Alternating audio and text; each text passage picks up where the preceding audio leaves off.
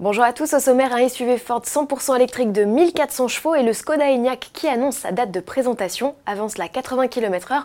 Le rapport final est paru.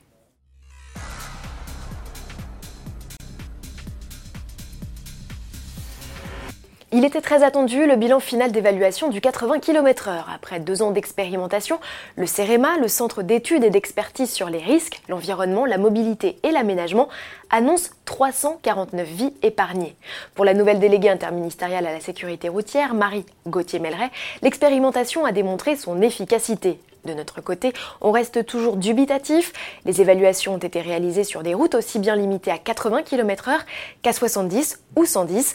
Par ailleurs, et comme le souligne la Ligue de défense des conducteurs, dans ce document de 122 pages, on écarte les facteurs d'accident autres que la vitesse, c'est-à-dire l'alcool, les conditions météo ou encore l'état des tronçons. En conclusion, et comme l'a déjà maintes fois souligné AutoPlus, il est totalement impossible d'affirmer qu'à lui seul, le 80 km/h est permis de sauver 349 vies au cours des 20 derniers mois, la crise sanitaire ayant écourté l'étude. Quoi qu'il en soit, le gouvernement ne fera pas machine arrière, nous aurions été surpris du contraire. Pour consulter le rapport final, direction le site cerema.fr. Le Mustang Mach-E, le premier SUV 100% électrique de Ford, revient dans une version survoltée. Cette création démentielle, on la doit au préparateur américain RTR et à la division performance de Ford.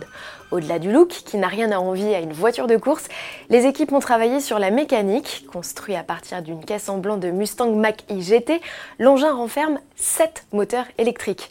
3 sont fixés au différentiel avant et 4 à l'arrière avec un seul arbre de transmission pour les relier. Le tout développe une puissance stratosphérique de 1400 chevaux. Pour alimenter la bête en énergie, Ford utilise une petite batterie de 56,8 kWh. Ici, on ne parle pas d'autonomie, on étudie justement la consommation d'énergie selon la configuration extrême choisie.